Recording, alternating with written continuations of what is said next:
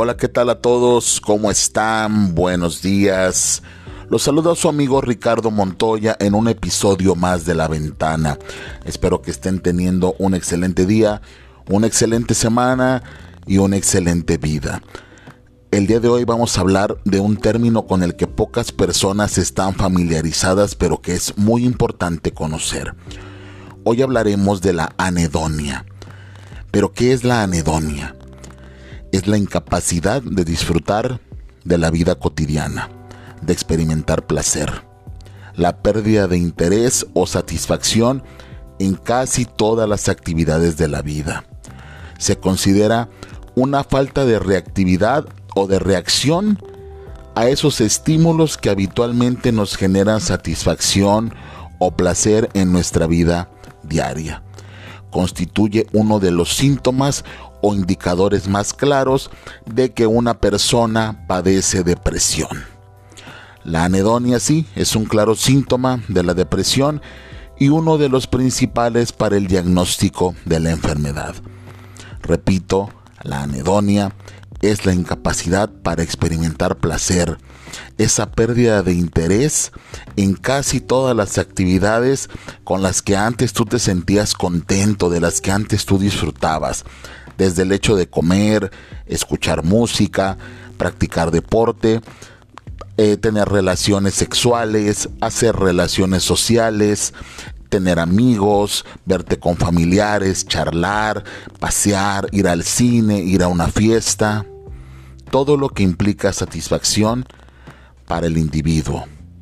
Todo eso se pierde con la anedonia. Algunos de los elementos que influyen en ella son la cultura, factores biológicos, influencias perinatales y la salud física. La anedonia entonces nos impide disfrutar de las cosas agradables de la vida en todos los aspectos de nuestra vida, tanto en el aspecto físico como en el psicológico y en el aspecto social, que es uno de los más golpeados. La anedonia puede reducirse a un aspecto concreto de nuestra vida, como puede ser ya no disfruto de la comida, ya no disfruto de las relaciones sexuales, ya no disfruto de ver a mis amigos, o puede suponer una respuesta generalizada ante cualquier circunstancia de la vida. Esto quiere decir yo ya no disfruto de nada. La anedonia no es en sí misma un síndrome o un trastorno, sino un síntoma que nos indica la existencia principalmente de la depresión. La ausencia de sentimientos placenteros es una situación anormal ya que todos experimentamos placer de una u otra forma en la vida cotidiana y la ausencia de placer o de satisfacción sí nos debe llevar a pensar que la persona que lo padece está sufriendo un trastorno o un desequilibrio que se tiene que tratar. La anedonia se produce también en casos como de esquizofrenia, alcoholismo y drogadictos durante el síndrome de abstinencia. En muchos momentos de nuestra vida, todos sufrimos cierta incapacidad para disfrutar de las cosas. Cuando tenemos problemas, cuando estamos tristes, cuando recibimos una mala noticia, cuando estamos preocupados, cuando estamos estresados, cuando algo nos puso de mal humor, cuando estamos irritados o por cualquier circunstancia nuestra capacidad de disfrute disminuye. O a veces puede ser nula cuando las circunstancias son muy malas.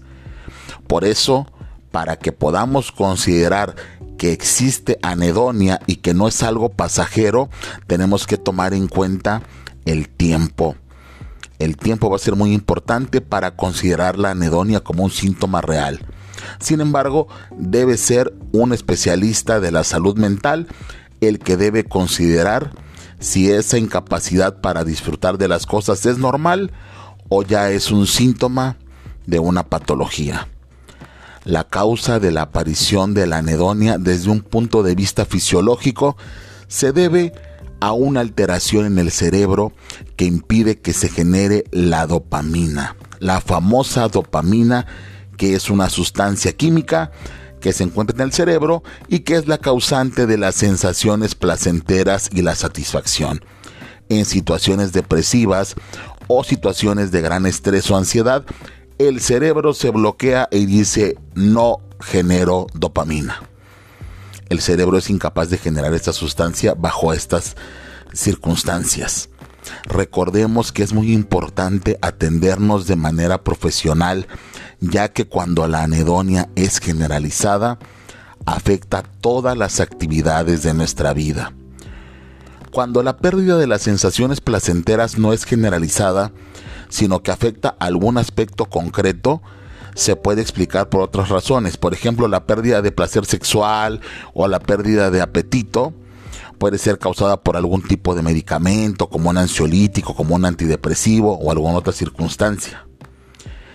Estar inmerso en una depresión o en un estado de ansiedad hace que las cosas que usualmente nos hacían eh, sentir contentos, las cosas que disfrutábamos dejen de importarnos y de tener sentido para nosotros.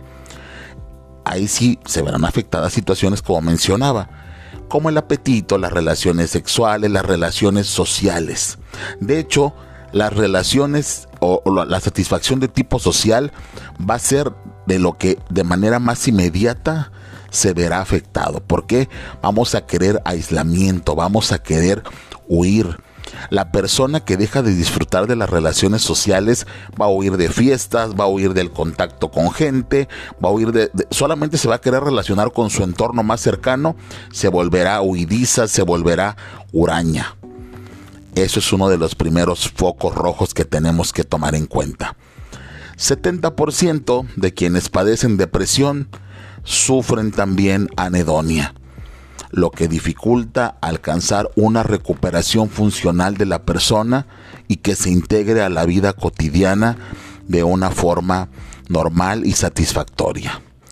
El psiquiatra Guillermo Laera eh, dice que una forma de evaluar la anedonia es la toma de decisiones basada en el refuerzo, ya que el sistema de refuerzo y motivación se ven afectados. Señores, esta incapacidad para disfrutar de todo lo que nos rodea y de las cosas que antes te interesaban y que ahora ya no te interesan y que no te quieres llevar con nadie, y que no te quieres relacionar y que no quieres hacer todo lo que antes te gustaba y te causaba placer, tiene que ver con la depresión. De modo que no debes sentirte culpable. Es un padecimiento y como un padecimiento debe de ser tratado.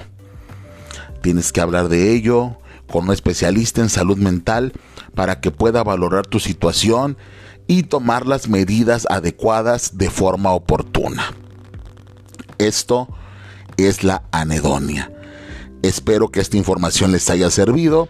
Espero que este episodio de La Ventana les haya gustado, que la información sea útil. Gracias a todos los que pudieron escucharnos, gracias a todos los que se tomaron estos minutos para conocer un poquito más sobre lo que es la anedonia o para descubrir qué es la anedonia y si conocemos a alguien que pueda estar pasando por una situación como esta, canalizarlo y decirle, creo que sé lo que pasa contigo y creo que debes buscar ayuda.